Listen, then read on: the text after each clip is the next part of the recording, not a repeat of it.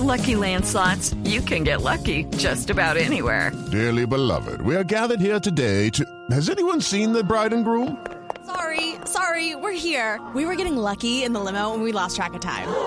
No, Lucky Land Casino, with cash prizes that add up quicker than a guest registry. In that case, I pronounce you lucky. Play for free at LuckyLandSlots.com. Daily bonuses are waiting. No purchase necessary. Void were prohibited by law. 18 plus. Terms and conditions apply. See website for details. El alto comisionado para la paz instó a las FARC para que haya concordancia con lo que dicen en La Habana y lo que pasa en Colombia. Esto para que el proceso de paz gane credibilidad. Jenny Navarro.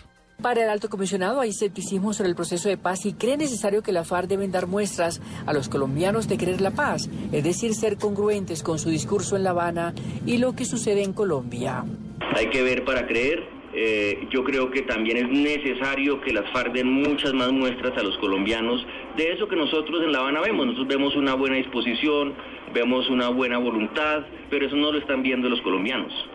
Y así como el gobierno ha tenido una mala comunicación, yo creo que la de las FARC ha sido francamente peor y tienen que empezar a mandarle mensajes distintos a la ciudadanía de lo que realmente están pensando. Y así se refirió Sergio Jaramillo al clima de las conversaciones pasada a la que hasta ahora se considera la peor crisis del proceso de paz. De todas las crisis nacen oportunidades. Esto todavía no está estable, estamos en una situación de desescalamiento, es una situación compleja donde pueden pasar todavía muchas cosas pero creo que con el acuerdo que alcanzamos hace un par de semanas de agilizar en La Habana y desescalar en Colombia, creamos una estructura para encauzar las cosas con un buen rumbo hacia el final. Jenny Navarro, Blue Radio.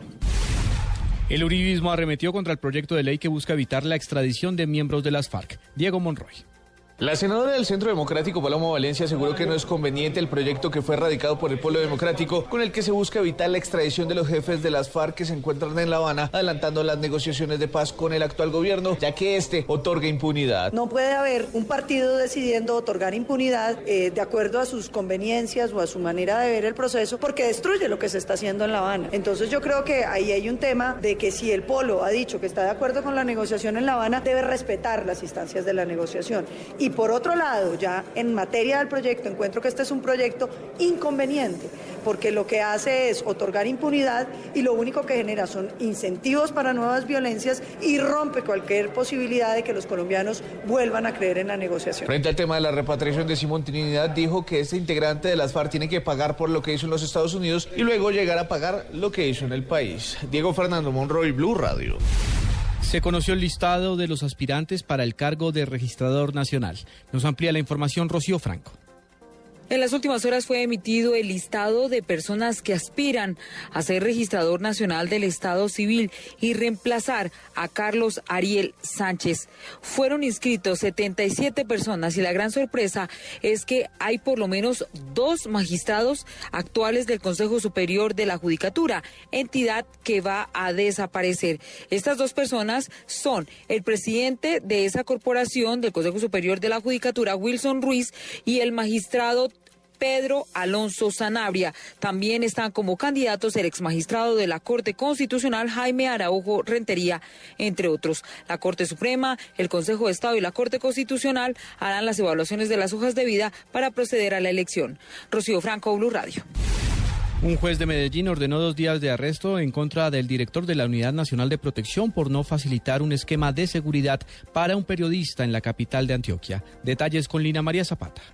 Se trata del reportero Germán Fernández, quien interpuso una tutela para que le retornaran la protección, pero eso no se cumplió. Por tanto, el juzgado 28 penal del circuito con función de conocimiento sancionó al director de la Unidad Nacional de Protección, Diego Mora, con arresto de dos días y una multa de cinco salarios mínimos legales vigentes. El incidente de Zacato eh, fue sancionado el director de la UNP a nivel nacional con dos días de cárcel y una multa que supera los 3 millones de pesos, pero deben cumplir con el fallo inicial de tutela, es decir, entre en el esquema como me lo había dado el Ministerio del Interior en, en la primera ocasión. Ese fallo, según Germán Fernández, debía cumplirse en 48 horas. Sin embargo, han pasado ya ocho días y no se ha ejecutado. El fallo de la justicia considera que la tutela instaurada por el periodista tiene el objeto de proteger derechos de carácter fundamental, garantizando su protección efectiva e inmediata. En Medellín, Lina María Zapata, Blue Radio.